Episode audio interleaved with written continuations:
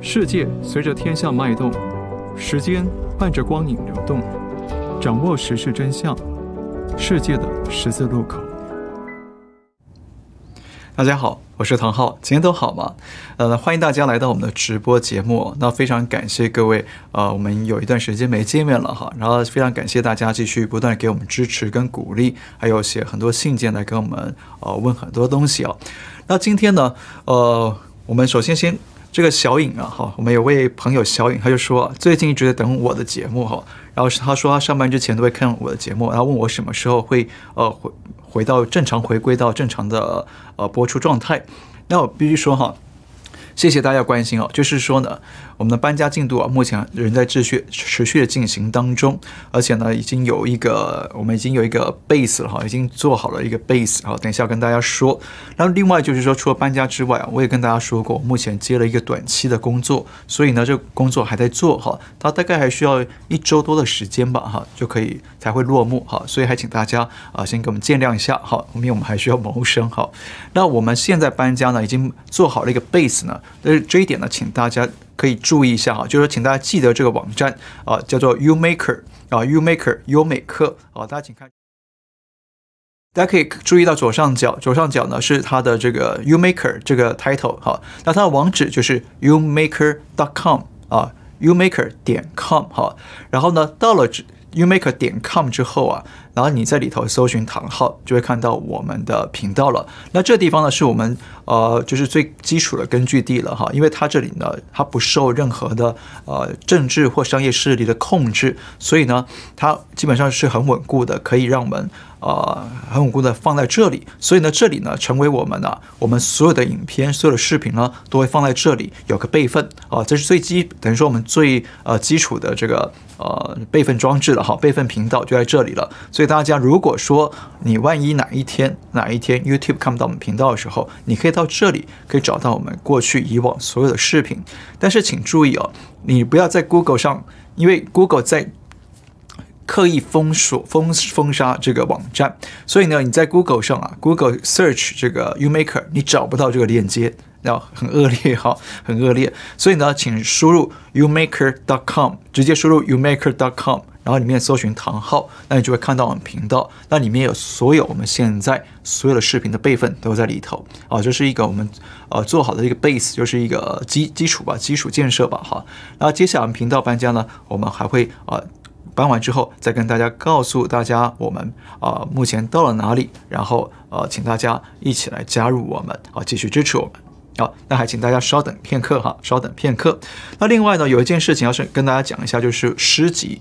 因为上次啊，我曾经秀给大家看过我们的诗集的设计了，但是我拿错图了，很抱歉，我拿错图了哈。请大家再看一下我们现在诗集啊、这个这一张封面，这张封面呢才是呃正确最后 final 版本的这个诗集的封面设计。然后呢，这个。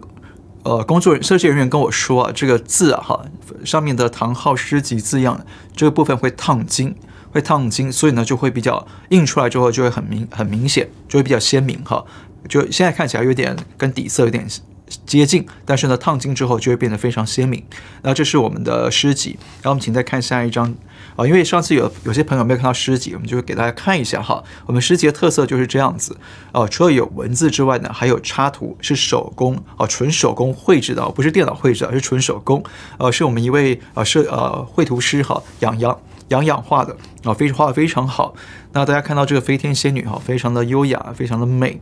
然后呢，请再看下一张，下一张呢是台湾的日月潭，那是我。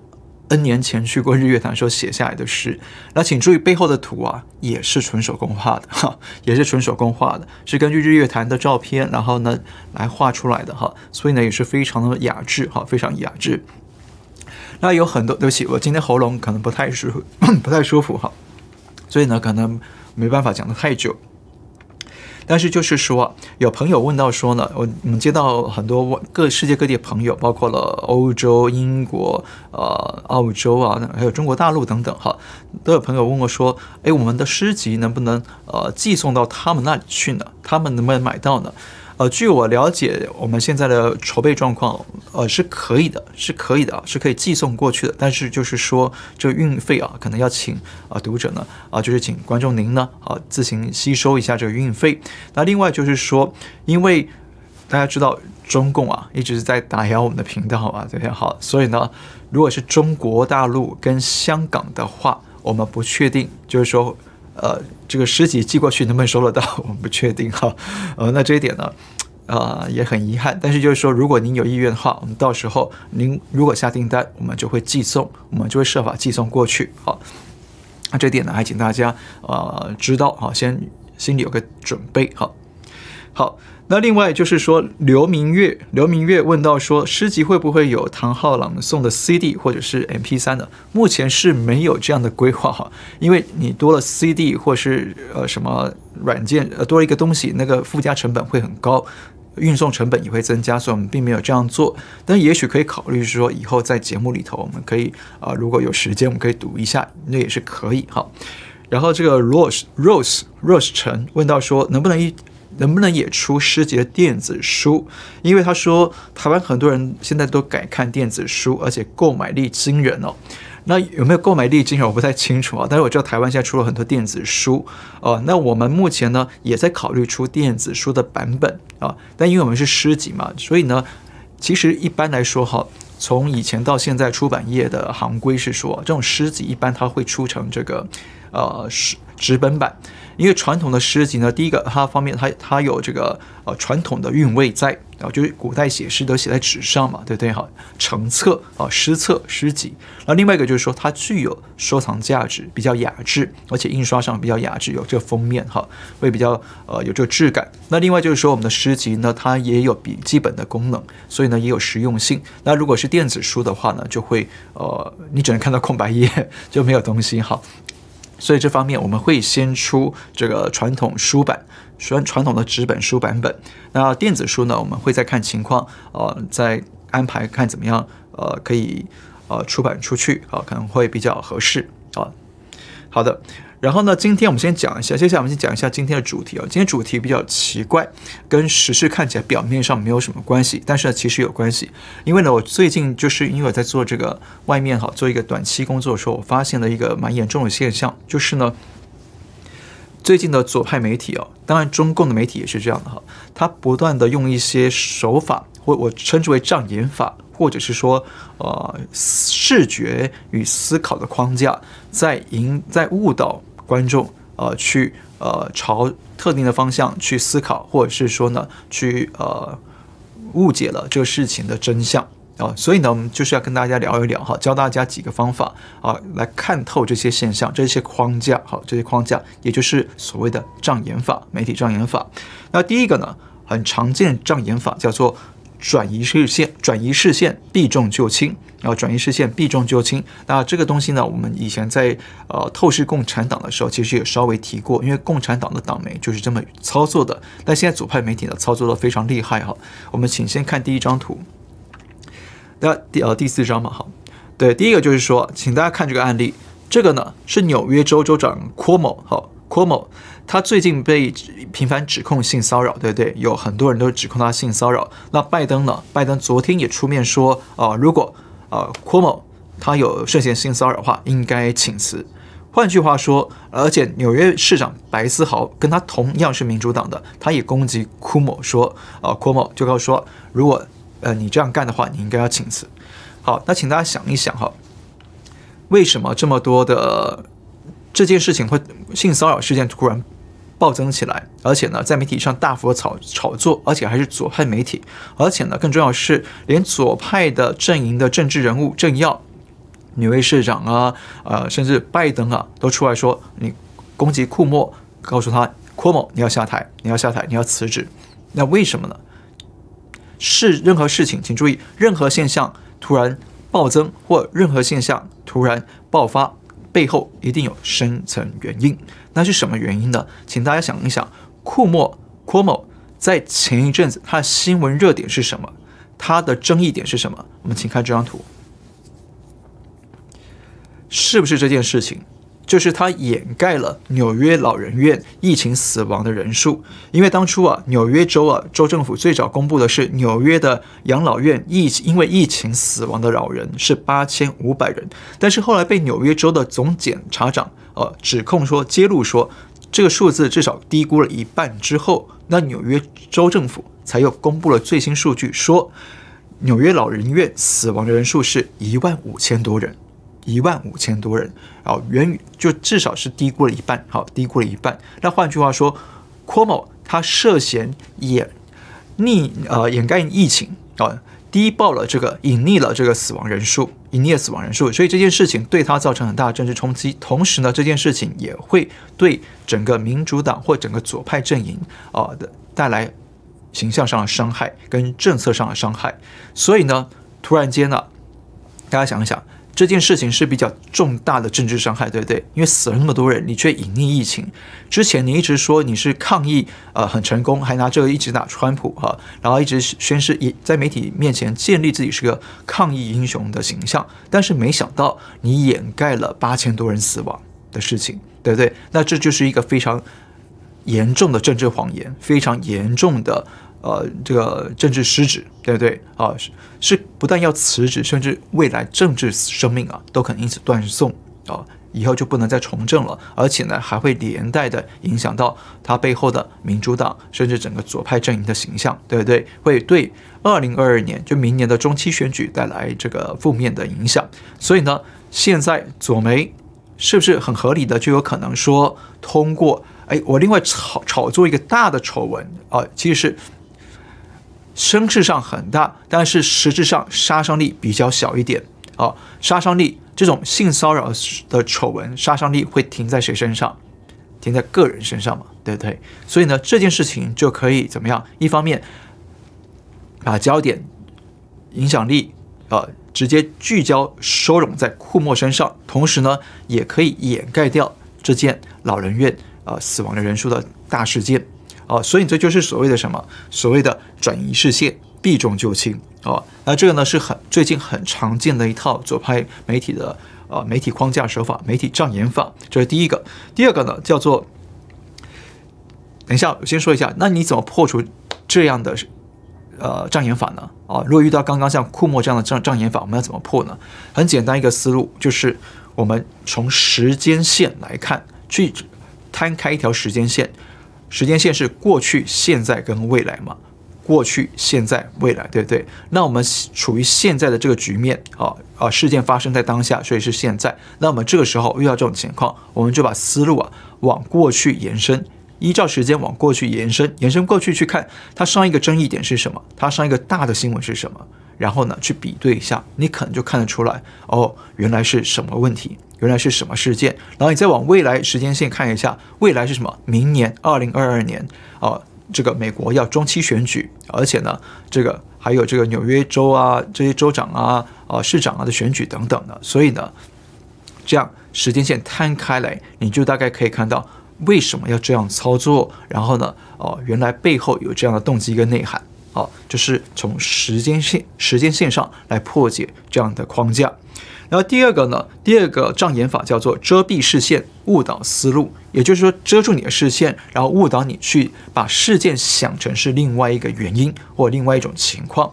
我们来看一个例子哈，也是民主党籍的州长。那这位是这个，请看下一张图，是加州州长。刚刚讲的是纽约州州长，现在是加州州长哈，Newsom 啊，纽森。Newsom 呢，他在最近啊上了美国最大这个 NBC News 哈，美国国家广播电视公司的新闻专访。那这专访过程当中呢，他一再强调是什么呢？强调是说，哦，他呃对阐述他个人觉得防疫工作还可以做得更好。那现在还有很多工作要做，如何如何地哦。但是请注意，为什么？大家请想一想，为什么这个时候 NBC 这么大的左派媒体要帮纽这个加州州长做这个？这样的人物专访呢？啊，因为有一件事情更关键啊，请大家看下一张图，就是这个事情，就是这个事情啊，因为有两百万人啊，将近两百万人签名连署要罢免加州州长纽森啊，罢免 Newsom 啊，那为什么要罢免 Newsom 呢？好，罢为什么罢免 Newsom 呢？啊，大家可以想一想啊，Newsom 在这个时候上电视来接受人物专访，请回到上一张图一下哈。很显然就是为了洗白嘛，为了帮自己辩护嘛，对不对哈？为了帮自己辩护，所以呃找来媒体，找来自己的呃同党媒体哈来帮自己做宣传、做洗白。但是呢，整个新闻如果你看下来的话，你会发现他有提到 Newsom 要被罢免，但是呢，理由是什么啊、应对疫情失当。应对疫情啊，处置不当，所以呢啊，造成民众不满，想要罢免他，好，然后就轻描淡写的、轻描淡写的提到这件事情，啊，然后所以这专访内容一直在强调他未来还会怎么做防疫工作做得更好，但是请注意，请看这一条新闻的标题，理由是什么？批评极左派政策，也就是民众啊反对极左派政策。Newsom 是极左派的州长，没有，所以他推出很多极左派政策，引发民众的不满。不是只有因为这个疫情抗疫不利哈，比方说他推动哪些政策呢？他说他上任以来啊。哦，他一九年上任以来，他不断的加税，让加州的负担的税负呃高了很多，中产阶级受不了。再就是他给很多非法移民发福利哦，然后还支持这个堕胎，当然堕胎有人支持有人反对哈，这是不同政治的立场。然后呢，还在疫情期间，Newsom 下令释放加州的重罪犯还有暴力罪犯。他说哦，因为监狱啊。人太多了，然后大家距离太近了，可能会群聚感染，所以放出很多罪犯，就这样不用坐牢了，不用惩罚了，所以这就引发社会人心惶惶不安，就觉得说怎么因为疫情已经很不不安全了，那你居然还把这些暴力犯罪的罪犯通通放到街头上来，那让整个社会怎么样？整个加州就更不安全嘛。所以许多民众为什么会去超过两百万人，呃，将近两百万人要去连署罢免他，就是因为。整个左派政策、极左派政策让民众感到惶恐、感到不安、感到反对，所以才要罢免他，而不是因为单纯的啊，你抗疫不力，你疫情处置不当，对不对？那为什么这个 NBC News 要帮他引导到这个呃这个抗议不力？因为啊，也跟选举有关嘛，对不对？因为这样的话可以把这个。呃，流血止血止到最小，伤害损到最小，也就是说，只是把整个本来是整个极左派政策啊，就是泛民主党极左派的呃政策呢，是引发人民不满，然后压缩到是 Newsom 个人防疫不力造成人民不满，懂我意思吗？就是大事化小，然后呢，引导你转移焦点，引导你的思路呢，从去想。哦，反对整个极左派政策，对整个极左派政策啊进行反思，然后引导到啊是他个人对疫情处置不当的小问题。好，从宏观的大结构问题缩小到个人的啊行为不当的问题啊，那这就是媒体的遮蔽视线、误导思路的另一种障眼法啊，另一种障眼法。那这也在最近在美国很常见哈，很常见。那怎么破解这样的方式呢？最好方法就是我广泛的去阅读。各种政治立场的网站啊，各种政治立场的新闻，来看他们怎么对罢免这件事情啊做解读、做报道，然后同时呢，也去看第一第一手的社交网站啊，或第一手的官方网站，去看双方各自说法是什么，这样你才能够啊辨别出真相可能是什么。那第三种手法就是说，第三种障眼法就是。他强调一个结果是让你很不安的结果，但是呢，他掩饰你，掩饰背后真正的原因。他告诉你一件事情，让你觉得很不安，可是呢，他不告诉你这件事情背后的真正原因是什么。他只让你去看结果，不告诉你原因啊？为什么？因为原因跟他们自己有关哈。我们请看这张图，下一张图。现在美国啊遇到一个最大的问题，就是非法移民啊创二十年来最多，在美墨边边境。美国墨西哥边境一大堆的非法移民从中南美洲来，想要进入美国，那对拜登造成很大的政治包袱，哈，很大的政治考验，啊，那为什么这样呢？因为大家知道，川普是移民政策是非常强硬的，他反对非法移民，对不对？可是拜登或极左派的就被认为说，他就是要开放边界，吸引更多非法移民进来，那干嘛？养他们，然后呢，给他们公民权，让他们将来成为左派的投票部队。成为我的票仓，那以后就可以让极左派政党、左派政党可以不断的连任、不断的执政啊，成为一个长期的政权。这是他们的根本目的，但现在没想到，所以拜登一上任之后，就中南美洲就一堆非法移民就觉得，哎呀，我们有机会进入美国当美国人了，就蜂拥而至。结果呢，拜登那边处理不了，所以现在很尴尬。边境呢，这么多人非法移民就留滞留在那里，那有的被遣返，那有的很多人受到所谓的非人道待遇啊，因为。移民太多，空间太小，很多小孩就被收容在类似监狱那种，呃，很密闭的空间。所以啊，很有意义，很有意思啊。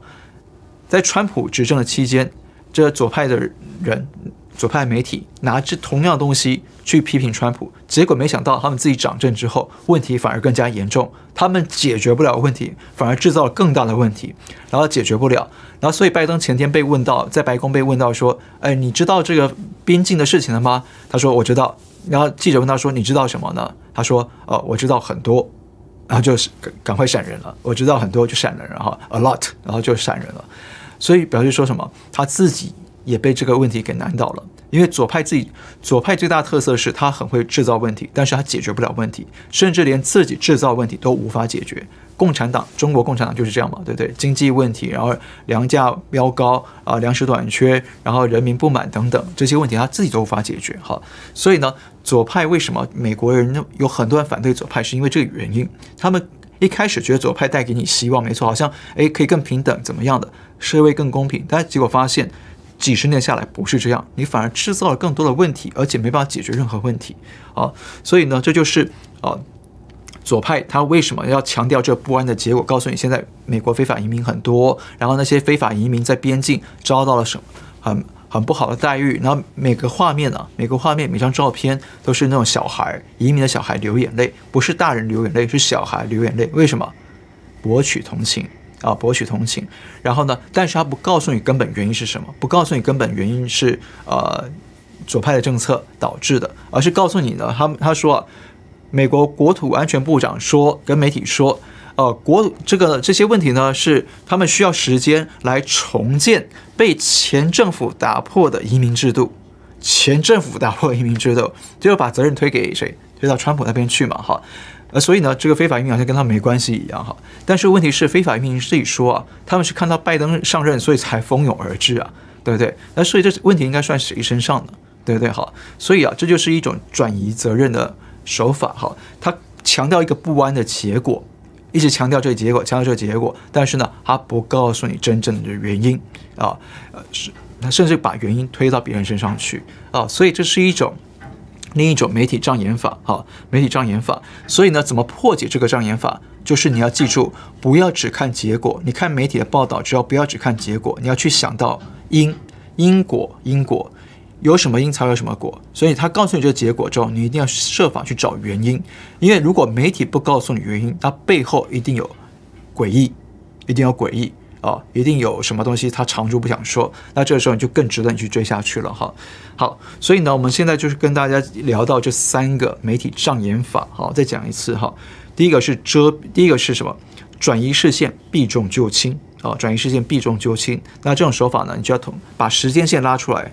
过去、现在、未来啊，这样去思考，你就能够破啊。那第二个是什么？第二个障眼法叫做遮蔽视线，误导你的思路，遮住你，比方说遮住你一只眼睛，然后让你只看见一边，然后误导你的思考啊。那这种方法呢，要破解就需要多看不同立场的信息，你才能够去综合出来啊，什么是真相。那第三种障眼法就是他跟你强调一个让你觉得不安的结果。让你觉得不安，你心里就会浮躁，就会觉得，哎呀哎呀，是不是应该去解决这个问题？但是他不告诉你根本原因的话，那么就是说，这背后根本原因可能跟当权者有关，可能跟媒体自身的利益集团有关系。那这个就值得去挖了啊，就值得去挖哈。好，那我们接下来回答大家的问题哈。呃，第一个问题是很多人问到的，Robin 王、Alfred Lu，然后金木水火土雷电风云哈，还有 Linda Linda 李。Linda Lee，还有 China Discovery，他们问到说缅甸的状况跟前景，没错哈，大家都很关心缅甸，我觉得这很好，因为缅甸现在基本上就是东南亚版的六四天安门事件啊，东南亚版的六四天安门事件，而且呢还没有人去制止它啊，还没有人可以制止得了得了他，这才是最大的问题。而且在一呃十四号的时候，我们请看这张这张图片，在三月十四号的时候啊，是最血腥的一天哈。就是在有缅甸有三十九人啊，一天之内至少至少三十九人丧命啊，这是政变以来最大的伤亡数字。那现在缅甸各地呢都出现很越来越多的这种血腥镇压啊，血腥镇压造成很多人死亡。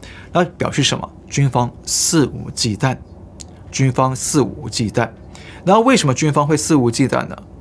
如果说今天只是如果缅甸军方背后没有人支持他的话，他没有一个大的国际势力支持他的话，他敢这样做吗？恐怕不会，恐怕不会。所以背后呢，一定是有一个大的势力在支持着他，所以呢，他才敢跟国际社会的普世价值这样逆着干、对着干啊。这背后呢，大家请看到哈，美方啊，虽然最近这几天都有推出一些制裁，可是这些制裁啊，其实对这些缅甸军政府的军头来说，其实不痛不痒，因为他们背后只要有一个中共。做支持啊，中共提供他们资源，中共呢提供他们资金，他们就什么都不怕，对对？还提供他们军火、催泪弹，对对？我们看到很多证据都出来了嘛，好像中共帮他们啊封住网络，对不对？还有中还有捡到缅甸人捡到这个催泪弹上面是打中简体中文字的哈，那是中共给的催泪弹，对不对？啊，而且还有很多东西啊。那中共幕后支持的话，这些制裁其实效果不大，就像谁？就像谁？就像朝鲜一样，就像北韩一样，对不对？哈，只要中共在背后支持，那外界怎么制裁北韩、支持朝、制裁朝鲜呢？其实效用都不大。所以根本的关键，治我们讲擒贼先擒王，打蛇打七寸嘛。真正的七寸是谁？在中共身上，对不对？哈。那为什么中共那么支持政变？他虽然说表面上我撇得一干二净的，跟我没关系哈，但是大家请记住，在政变之前不到一个月，谁访问了缅甸军政府？王毅，对不对？一月的时候，他王毅去跟呃缅甸的军头就是呃见面了、会面了，谈了很久，对不对？然后不到一个月，政变就爆发了。那政变爆发之后。中共一直没有说政变这两个字，一直没有批评缅甸军方，而是说这是一个内阁改组，内阁重大改组，啊，而且到现在都没有谴责过，也没有表态过，啊，然后再加上这个我们刚刚讲到的，缅甸民众有发现说，呃，中共似似乎啊涉嫌帮助缅甸军方这个封锁网络，而且呢捡到了这个中共做的催泪弹，而且我们请看下一张图，对中共来说。我如果能够通过军政府跟军政府合作来控制缅甸的话，对中共来说是有利益的。什么利益呢？大家请看到，从云南昆明到缅甸的皎漂啊，他想要皎漂盖一个深水港，然后呢，通过这个中缅铁路或者是曼德勒高铁项目，就建一条高铁来打通缅甸的印度洋区域跟着中国边境之内，哈，打通一条通路出来。这样的话，对中国来说。对中共来说，它就可以避免它的能源补给线受到中断，因为它现在现在它的能源补给线都要走哪里？走马六甲海峡，马六甲海峡通过哈，但那个地方是属于南海海域，容易被呃美军跟印度的海军给联合封锁，所以中共很害怕。那如果说能够直接在皎漂，缅甸的皎漂下货，然后直接通过高铁啊运入，把这个石油啊、能源啊，甚至军力啊，哈，这样在中缅之间来回运送的话，那对中共来说，缅甸呢就是一个非常具有战略价值跟自保价值的地方，对不对？而且是中共深缅甸变成是中共深入印度洋跟东南亚非常好的的这个根据地。啊，非常好的根据地，所以中共啊，虽然说过去他跟缅甸政军政府彼此之间呢是互相有猜忌的，但是呢，中共为了自己的利益啊，他很有可能会去支持缅甸军政府啊，所以这是为什么最近缅甸的人民啊，甚至去抗议这个呃高铁项目，甚至是去呃对这个中企啊中国企业啊进行一些抗争的的原因啊的原因，那你说？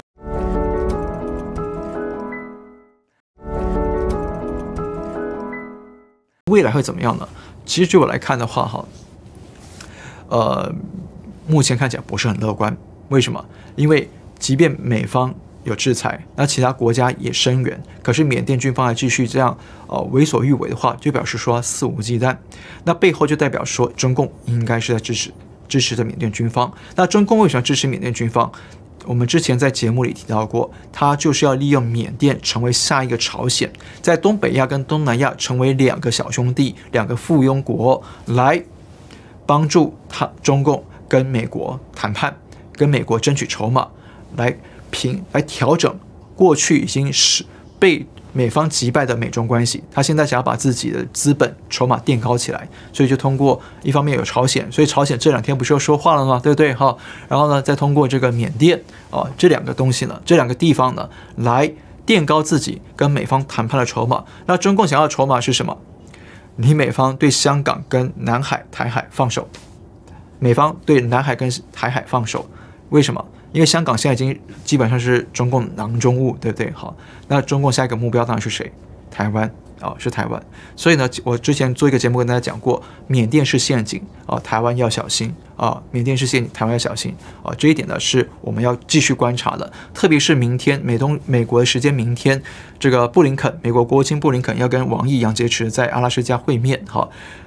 表面上他们要谈的议题有包括台海、香港，没有提到缅甸，但台面下一定会提到，因为双方都知道，缅甸这么干，我美方这样制裁制裁不了，那缅甸军方敢这样，呃，横冲直撞，肯定是你中共在背后，大家双方心照不宣，所以呢，这是属于台面下的谈判，因为拿出来讲的话，对双方都没面子啊，我拿出来讲就等于说我指控你，你支持。你中共支持缅甸政变，那我拿出来讲也反映说，我美方我自己不敢去呃更强力的去呃制裁这个呃这个缅甸政府，或想办法介入啊，所以呢，大家台面下谈这种事情呢，就变成是台面下谈的东西。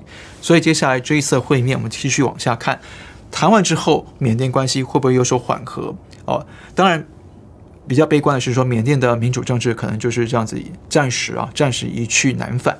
一去难返，哈，会变成是军政府在又回到了专制的局面，啊，但是呢，万一更糟的话，就是说，呃，这样的局面可能会继续下去，哈。再来，山水，呃，Hill and Water，他问到说香港的前景，哈，呃，我们请看香港，对，香港问题很重要，哈，大家都知道最近这个中共两会决定要修改香港的选制，然后呢，把香港的这个民意，呃，民意代表性啊降得更低，变成说。通过更复杂的选制，然后来确保中共可以控制立法会更多的人，还有控制香港特首的呃掌握权啊，说白了就是这样子哈。他不敢堂而皇之的废掉香港民主，这目目前的部分的部分民主的这种投票机制。但是呢，我通过很复杂的手段把你给改造了，然后其实呢，本质上就是变成是我。啊，收归了这个香港，我控制整个香港的政局啊，行政权、立法权都在中共的控制底下。哦，那我们来看这张图哈。这张图呢是昨天晚上，就美东时间昨天晚上，这个美国国务卿、国务院哈宣布对啊，包括了这个中共人大常务委员长。呃，王晨以及对中共统战部长尤权等二十四名中港官员进行制裁，列入制裁名单。啊，好像中共呃美方又再次表态了哈，再次拿出了行动要制裁中共哈，但是呢。这些制裁对中共来说其实没有太大影响，对这些中共官员来说，中港官员来说没有太大影响啊，除非了，那除非说他们真的有资产在美国的话，否则影响不太大啊。但至少呢，美方又做了一次的行动，尤其是这次的制裁是在美中双方、美中外交部长会面之前做制裁，所以呢，美方也在干嘛？也在想要垫高自己的谈判资本、谈判筹码，来跟中方呢做呃。比较对等的这样的攻防，外交攻防，所以这次的美中谈判啊很有意思啊，大家可以不是谈判了，美中会晤，美中外交高层的会晤很值得我们去看哈，里面有什么样的猫腻会出现，有没有结果，还是说哦无疾而终，然后或者是美方让步哦，还是说大家更强硬？那接下来大家可以往下看，这次会面会很关键，但是呢，不管怎么样哈，不管怎么样。我觉得就是说，香港的政治跟舆论自由哈，目前确实是会啊越来越收紧，这是肯定的哈。因为只要中共还没倒台之前，还没倒台之前啊，现在中共很明显在加控、加深对香港的掌控。但是呢，反过来讲，我觉得香港啊，香港不死，我觉得香港不死啊，为什么呢？呃，其实尤其是前两天我看到这个香港电台的铿锵说，他专访了谁？香港著名大导演杜琪峰。我们请看这张图哈。那杜琪峰在访谈过程中啊，其实我，我看他整个访谈哈，让我相当有有感触的是说，杜琪峰他代表很典型的香港人的那种坚定坚毅的精神。他整个访谈过程当中，其实大家都知道杜杜导演啊，哈啊，杜 Sir 呢，杜 Sir 他一直是都是这个香港电影的代表，他其实不太喜欢到大陆去拍片哈，他想要维持香港的电影的风格。那他就说啊，他二十年前就听说有人说香港电影已死了哈，有人那个时候就有人说香港电影已死。那最近有一位名嘴说香港电影已死，那杜琪峰就跳出来说这种说法是不对的啊，不要那年轻人不要被骗，因为他二十年前就听说过了。他意思是什么？他意思是说，香港人的精神呢，其实是永远不断的在很坚毅的在困困境中，不断的在发展出新的生命力来，不断的在不同的时代环境中找出新的风格、新的生活出来。所以呢，他认为香港是不会死的，香港精神是不死的。那这一点我非常认同，因为我看杜琪峰的访谈当中啊，经常你看他讲话，他讲话非常有技巧，任何可能涉及到政治敏感的东西呢，他不去直接。触碰，可是他的回话当中，他的答话当中呢，又可以让你看出他那种反抗的意识，那种反对某这种北京政权、反对中共政权的这种意识在里头。可是他说话表达非常有技巧，我觉得这就是香港精神不死的关键。因为香港人生命啊，大家知道，香港从清朝末年割让以来啊，经历过英国，经历过甚至日本的。侵略也现在又经历到中共的侵略。其实香港人看过大风大浪啊，大风大浪，而且所以大家可以看到香港年轻人非常的成熟，对不对？在反送中的时候，大家可以看到他们的表现多么的成熟啊。所以就是说，香港精神呢是不死的。我个人是认为哈，至少几十年之内还是会维持下去，而且中共啊不会活那么久。所以呢，呃，就是说香港还是会有希望的。就是说，但是大家要坚持，坚持到。中共垮台的时候，啊，那香港当然就会重归自由，那一切又可以恢复到原本的呃普世价值的状态。好，再来，亲前者问到说，他问两个问题啊，第一个问题是说，国际间除了谴责中共之外，有没有谁可能拿出更有胆量的方式来对抗中共呢？目前没有，目前最有实力的是美国。那美国先拿出制制裁，就是这些，呃，制裁清单啊，并没有说像川普那个时候更强硬哈，哦，断绝你的技术，断绝你的资金，提高你关税，并没有。目前拜登政府并没有这样去做哈，他甚至是想要松绑。所以呢，如果美国不做的话，那世界各国也就更难跟进了，对不对？呃，大家请注意一点，那个时候很多人都批评，呃，民主党经常批评说，呃，我拜登政府的政策是要联合盟国来对抗中共啊，听起来好像很对，对。好像好，好像很正确，对对哈？不要单打独斗嘛，没错。可是啊，请注意，川普的年代他确实是单打独斗，没错。可是就是因为他敢单打独斗，单挑中共，所以其他国家才敢相觉得相信说，哦，美国是玩真的，玩真的，所以我才跟着跟进。澳洲先跟进，然后欧洲也相相相继的跟进。好，因为呢，以前奥巴马政府也这么做过嘛。我要笼络我的朋友们、盟友们一起来对抗中共，可是什么都没做。对中共是一直让步让步，所以没有人敢再跟中共对抗。所以川普呢，反而就是说，啊、不管你们说什么，我就是要跟他对抗，我先做给你看。然后更多人就哦，看到你这么做，你敢真的敢冲，那我就跟着你冲。哦，其实大家心里都对中共有怨气，但是没有一个大哥敢出头，呃，对抗这个流氓，那所有的小弟就只好忍气吞声，对不对？哦，那现在呢，拜登他说，我这个大哥，我要跟小弟一起谈好之后，我们再去对抗这个流氓。那现在就要观其言，之后呢，还要呃听其言之后，还要观其行，要看他们到底能不能真的去做哈，这才是关键。然后去呃，他又问到说，去年两会期间呢，曾经出现异象，那现在呢，是不是有新的看法呢？啊，我们先来看一下这张图哈。去年中共两会的时候呢，北京出现一个很奇特的现象，就是白天就像黑夜一样。乌漆嘛黑的，而且呢还雷电交加，请大家看下一张图，确实是有雷电交加哈，就雷电劈下来了啊，真的劈到北京城了哈。那现在啊，在中共两会结束之后，北京也出现了新的异象啊，们请大家看下一张图，就是呢非常呃优美的，就沙尘暴哈，但是呢你跟古代宋朝的清明上河图对比啊，发现起来还。好像挺接近的，没有违和感哈，连画纸。这画纸的色彩都几乎相当接近，对不对？哈，所以我说，古代有《清明上河图》，那现在有《京城若尘图》哈啊，所以呢就浑然天成，有没有？看起来很没有违和感哈，非常的协调哈。那这个问题是什么呢？呃，这也是一个意象，没错，绝对是个意象。那为什么？大家想一想啊。中共政权在历史上，他做了很多坏事，对不对？他在掌政七十年当中，造成中国非正常死亡的人数超过七千万人，啊，八千万人，对不起，八千万人非正常死亡。那我们都讲嘛，我们为什么讲轮回？因为善告诉大家，善恶有报的天理，这是真的，对不对？轮回嘛，好，所以为什么跟大家讲轮回？因为真的善恶有报。那他杀了八千万人，那是不是他是一个？满手罪业的人，对不对？哈，那满手罪业的人，造业那么多人，当然就是很邪恶的人，对不对？很邪恶的势力啊。那这帮邪恶势力都聚在北京开两会，开那么两会，那你觉得那会好吗？当然不会啊，当然就是一堆阴气、一堆黑气就聚集在那里，对不对？好，那当然上天也想要惩罚他，就雷电交加，有没有？就这样打雷闪电啊，整个北京城变得乌烟瘴气的，然后还打雷闪电，所以呢，这个。古代中国古代讲天人合一嘛，对，天地人合一嘛，所以这不是偶然的现象，这不是偶然的哈。人间有那么多的坏的力量、坏的人聚在那里，那天就是天上呢，当然就是坏的东西也聚集在那里嘛，那就会形成这样的不好的意象。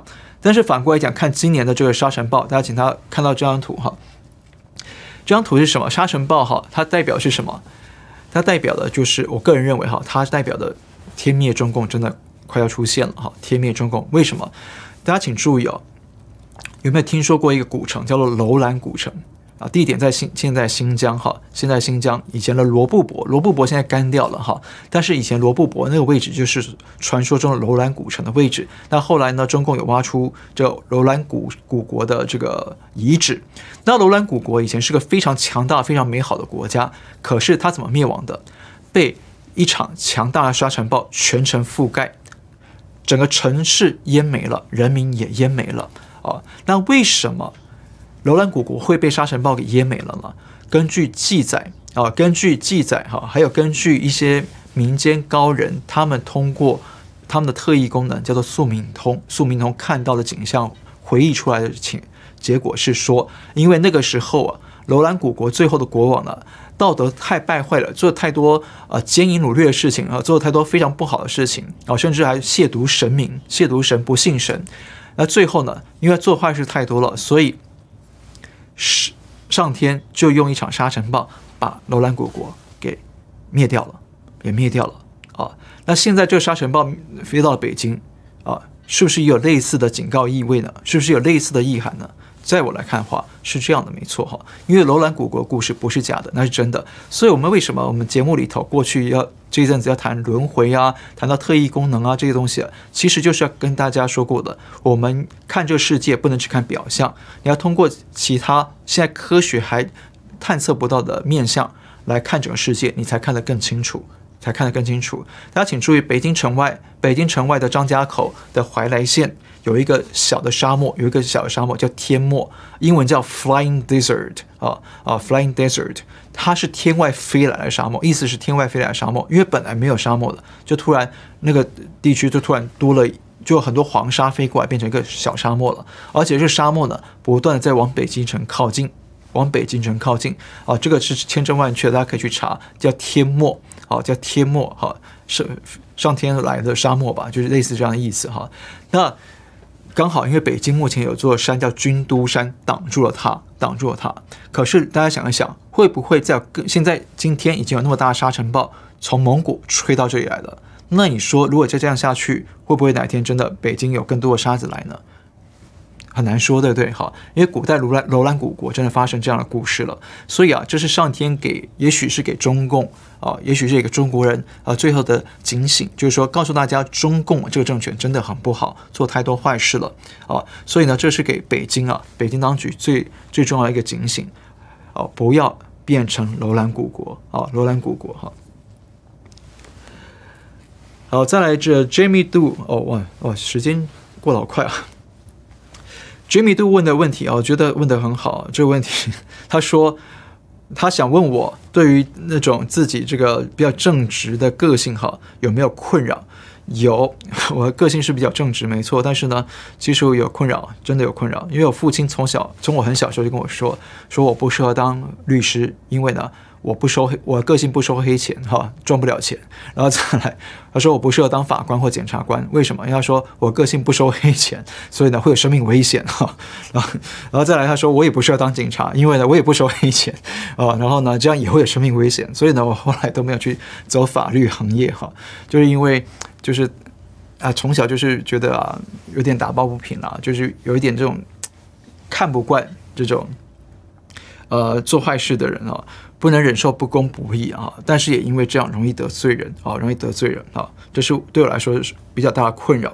然后 Jamie 问到说：“我有没有后悔啊做这个频道呢？”没有啊，没有。那他说做这个频道对我来说，我的收获是什么？我最大的收获其实是我觉得很幸运的是，我有这个机会做这个频道，因为我有机会接触到世界各地还有很多有正气、有道德感的好朋友们。都在这里，都在这里。其实这是我最大的感动。没想到有这么多的好朋友啊，坚持正义、真相跟良知啊。特别是在呃这个中共啊香港反送中，以至于这个这次的美国大选，我看到好多朋友都是心怀正气的、很有道德感的人。那这点是我最感动的收获，也是我觉得呃最大的庆幸跟荣幸，可以跟大家分散在世世界各地五湖四海，但是我们可以这样呃。见面接上缘分，我觉得这是非常可贵、非常可贵的缘分哦。然后呢，Jamie 说，呃，还说，我最辛苦的地方是什么？其实我最辛苦的地方就是时事太多，看不完啊！全世界那么多时事，谁谁一个人谁也看不完。可是我会尽力，我会努力去看了哈，就努力去，因为我得看越多时事。然后呢，才能够自己去分析，啊，去串联起来，才能够串出我看到的内幕是什么，我看到真相可能是什么，还有未来趋势可能会是什么，才能够提供给大家哈，这是比较辛苦的地方。那他说我最安慰的又是什么呢？最安慰的就是说，真的有这么多明辨善恶是非的朋友们都在这里，都在这里，而且愿愿意一直跟我们走下去，哈，这是我最感到安慰与感动的地方。哎，谢谢大家，非常谢谢各位。然后呢，这个曾国明问到说，《动物农庄》有中文版吗？有，有中文版，市面上很多哈。然后他说可以出一本，可以出一本有唐昊的注解跟导读的《动物农庄》吗？呃，谢谢各位的建议啊，帮我们的周边商品想出了很多的创意跟 idea 哈。但是呢，目前我们还没有这项规划，因为毕竟我不是什么名家，我不是什么有名的名家，所以人家出版社啊也不会出我的注解或导读哈。不过呢，这倒让我想起一件事情，就是说，呃，我看一些知名的古书啊，我很喜欢看里面有一些名家注解的。哦的古书，比方说，我有这个《孙子兵法》，那《孙子兵法》呢，我的版本是里头有曹操的注解，有曹操的注解，它是像古书那样的装订的哈。那里面有曹操当年留下的注解，对我来说看了很受用哦。因为孙子怎么说，曹操当时怎么悟，用在他的三国时代啊，这一点来说对我来说蛮有用的。那另外我有一套《三国演义》，也是有。注解，比方说毛宗刚，清朝毛宗刚的注解非常有名，对不对哈？那那套也对我来说呢，其实蛮有帮助的哈。所以我喜欢看这种有注解的呃古典的古书。那说到《三国演义》哈，我们有一位朋友林美满问到说，他也很喜欢看《三国演义》，他说有机会想想听听我的想法哦。好，我们先看这张图哈。其实三国啊，真的是一个经典故事哈，也拍成好多次的电影跟呃连续剧啊。那其实《三国演义》它这四个字就说明了一切。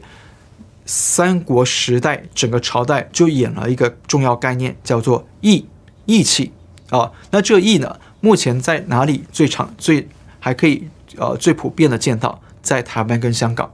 台湾跟香港还继承了这种传统的仁义礼智信的价值观啊，仁义礼智信，因为这个东西在中国被中国中共的文革给搞坏了、搞没了哈，所以中国现在中国比较不容易看到，但是在台湾跟香港非常重视义气，我们在很多电影也都看得到，对不对？那其实你去看《三国演义》的书啊，你去看原版书的话，你会发现它里面的大大小小人物啊，大大小小的故事跟情节，其实都在提醒。不断展现不同级别程度的义这个字啊。比方说最大的义，我们可以看到，呃，张飞啊，跟关羽还有刘备的呃桃园三结义，对不对？好，然后还有赵云单骑救阿斗，这也是种义气，对不对？好，然后还有谁？诸葛亮尽忠报国，鞠躬尽瘁，死而后已，对不对？这也是一种大义的体现。然后小的有没有？其实包括周瑜对他的这个孙权的尽忠尽义，也是一种义。然后呢，即便小到徐庶的母亲告诉徐庶：“你不能为你为了救我而来曹操这边，我就死给你看。”这也是有民族大义。然后包括貂蝉，貂蝉为了为了这个他父亲要消消灭董卓这个大恶人嘛，所以他。不惜把自己变成美人计哦，这也是一种为国家、为民族的义哈。所以呢，它大大小小的故事里面都有义气存在啊。这一点呢，非常令人佩服。这套小说就是义。当然，它里面还有我最喜欢的就是智谋的部分，特别是几个非常有名的军师在里面呢，呃，周呃诸葛亮啊、周瑜啊、呃司马懿啊，还有曹操啊这些人，他们在斗智的时候啊，那个那个智算妙策哈，让我非常的佩服，也是我非常喜欢的部分哈。因为那里面包含了兵法跟心法，兵法跟心法哈，你仔细看、仔细去体会的话，可以得到很多收获。然后 Sylvia 谢 Sylvia 谢问了一个很高深的问题，他说：“如果未来在未来想要提升自己的心灵跟灵魂的维度啊，提升自己的心灵跟灵魂，那这个跟追求良好的物质生活会有抵触吗？”他问的一个问题哈，问得很好哈，就是说，如果我想要提升心灵跟灵魂的提升，也就是古代讲的，古代的概念讲叫修行或修炼。我想要修行或修炼到高的境界上去的话，那跟我追求这些物质生活，好的物质生活会有抵触吗？其实呢，问得很高，也很有智慧啊，看得出来你的智慧。但是呢，就是说，我的我理解是说，我的体悟是说呢。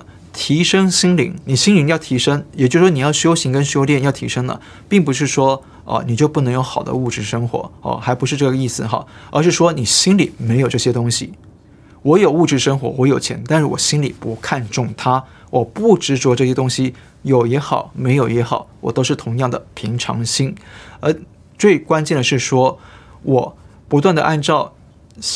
就提高道德，提高自己的道德呢，然后去提升自己的心灵境界，不断升华自己的心灵跟灵魂，这才是我最重视的。那物质上的好与坏，我不去看重，所以呢，不管过得好过得不好，我都哦平常心。所以呢，那这样就没有问题，这样就没有冲突的问题。好，那你的生活呢？当然也不是说我什么就不做了哈，就呃生活过得差也没关系，不是这个意思，而是说你照常过你该过的生活，该去工作该去工就去工作，该去赚钱就去赚钱。但是呢，我不执着于，我不强求，我不执着于它，而是把重点看在我怎么样提高我的个人道德，我怎么样当个更好的人，这样我的心灵境界在升华，那我外在的能力也在升华。这就是古代讲的修炼或修行的呃一个表面含义哈。所以这个问题问得很很高哈，然后再来，二零一七年，二零一七，Doroma 跟 Jason 问到说，比特币是否值得投资，还是一场骗局？呃，五年前买比特币的人现在都发了，对不对哈？因为那个时候才一百多美元，现在已经几万美元了哈。但是就我个人来说，我个人个人观点哈，个人观点，我认为比特币啊，我对虚拟货币没有信心，因为它可以，它。的市场涨幅规律啊，没有规则，没有规则哈，跟这个物跟我们人类社会的这个空间，这个社会的运作运行法则不太有逻辑，不太有逻辑，完全是我个人认为是比较投机跟炒炒作的概念比较多，而且是可以有秘密的势力，比方说呃北朝鲜，朝鲜被朝鲜政府，或者是这种伊朗。就地下的黑势力，他有钱，他就可以去炒作比特币，所以这东西啊，我觉得炒作风险太高，所以一般的散户啊，我会建议你要小心哈啊，但是我不告诉你投资或不投资啊，我不告诉你这是不是骗局，因为呢，我个人，但是我个人认为这个风险太高，不适合一般的散户去投资啊，除非你财力很大，否则的话太太有风险太高。然后 Grace Amazing 他说。他说：“我们聊的话题很有兴趣，他特别喜欢玄学啊、因果轮回这些东西。呃，谢谢你，因为每个人有兴趣的话题都不同。但是呢，我也跟大家不断强调，我们聊到神神秘学、聊到轮回啊、这些东西呢，不是呃不是平白无故的，是因为帮助大家要更了解这个世界的真相啊。那我们就需要更多的窗户来看这个世界，才能看得懂。因为有很多事件以前我们看不到，现在都已经在跟我们的物质空间表面看看的东西啊啊、发生关系了。所以呢，必须去一点一点的带出来哈，给大家啊、才能够更好的趋吉避凶。然后再来就是这个 VSDJ VSDJ 问到说，为什么中国物价又涨了呢？因为中国物价涨有很多原因哦，一个当然就是我们过去说，因为粮前阵子去年粮食啊、短收了。短收了，当然粮价就会上涨，对不对？那去年底其实就有好几家粮食公司贴出公告，粮食涨价了哈，就是这大家都看到了。然后再就是说，中共为了呃挽救经济、刺激经济嘛，所以呢，央行放水救市，就市场撒出了很多货币。那货市场上货币一多，怎么样？货币就不值钱。那货币不值钱，物价就会怎么样？就会往上涨啊。所以这也是另外一个原因。那另外就是说，疫情啊导致了国际社会的货运减少了。货柜运输减少了，所以呢，进口到中国的货物跟粮食也就减少了嘛。所以那物以稀为贵，物物进口货物减少了，那物价当然也就再往上抬，哈，再往上上涨。那另外就是说脱贫，因为习近平说全国都脱贫了嘛，那脱贫之后会怎么样？政府给这些贫困县县市，给这些贫困产业、特殊产业的补贴就没了。就减少了，或者收回去了，没有补贴了，那会怎么样？物价就会往也是往上涨，对不对？好，所以就是说物价上涨是有很多原因的哈。那中共呢，这次大规模宣宣传补贴，一方面当然是呃他想要制造政绩，对不对？那另一方面也很可能是要减少这些地方政府的财政补贴，来挽救他的呃岌岌可危的财政哈。然后再来。呃，Ruth，呃，Ruth Tree，呃，Ruth Tree 吧，张好，他问到说，美国当前的教育掺杂了共产共产主义、社会主义思想，是不是很严重？对，很严重，很严重。我们看个例子哈，看这个例子，你看到这是纽约市的教会学校，教会学校哦，是有信仰的哦，他居然告诉学生，你不要叫爸妈，叫什么？叫监护人，叫 supervisor 啊，不要叫爸妈。这在跟传统的观念完全对着干，对不对？它会让你的家庭关系毁灭掉，你不再是父母儿子的关系，而是你是个独立的个体，然后他是你的监护人，你们没有什么亲情，没有什么道德伦理的关系，没有这道德的血缘。可是，在对比我们中国传统中国主文化里头，中华文化里头强调的是什么？天地君亲师，对不对？最大是天地，然后再是。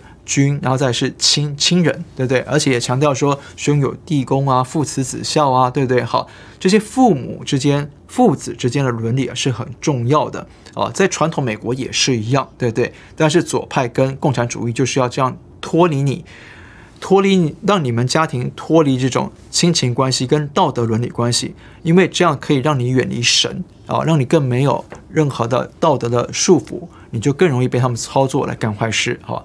这所以呢，有美国的学校现在确实受到左派思想影响很大，而且还有很多啊，这只是一个案例哈。比方说，包括纽呃整个改变国家历史啊，还有传统价值啊、两性关系啊，还有这个家庭价值，全部都被现在的教育给不断的在修改，不断的在一步步的毁灭当中哈。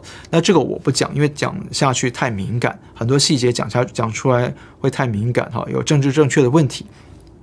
所以呢，我们推荐大家可以去看一本书，叫做《呃魔鬼在统治着我们的世界》，魔鬼在统治着我们的世界。那里面讲的更完全、更完整、更详细。好，那因为今天时间关系呢，我已经到了十一点了哈。那我们今天先聊到这里。那我们非常感谢大家的收看，我们下次再会了，拜拜。